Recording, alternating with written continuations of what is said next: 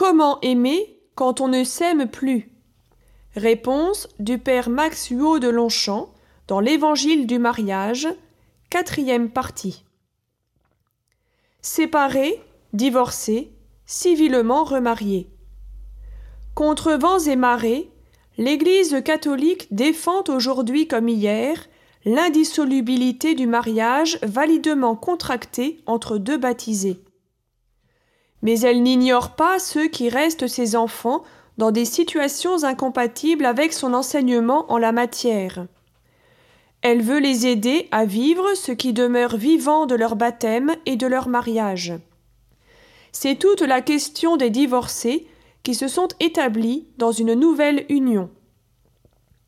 Sur le plan personnel, un seul chemin chrétien s'ouvre à lui, celui du retour à une situation normale, en mettant en œuvre pour cela les moyens habituels de la pénitence et de la réconciliation chrétienne. Sur le plan plus visible de ce que l'Église peut ou ne peut pas cautionner, elle ne peut célébrer aucun sacrement au profit d'un fidèle en contradiction ouverte avec l'Évangile, car il y a une cohérence entre la foi proclamée et la foi célébrée.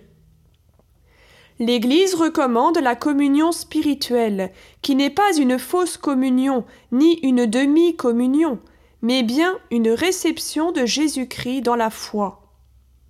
Lorsqu'un homme et une femme ne peuvent pas, pour de graves motifs, par exemple l'éducation des enfants, remplir l'obligation de la séparation, ils prennent l'engagement de vivre en complète continence, c'est-à-dire en s'abstenant des actes réservés aux époux. Sortir d'une situation conjugale irrégulière ne met pas en œuvre d'autres moyens que ceux de toute vie chrétienne en progrès. Reprendre sans cesse conscience de cette vie que Dieu ne cesse de nous proposer, et pour cela prier, se mettre à l'écoute de ce Dieu dont toutes les exigences sont des exigences d'amour. Un sauvetage n'est jamais facile, l'important est de faire confiance au sauveteur.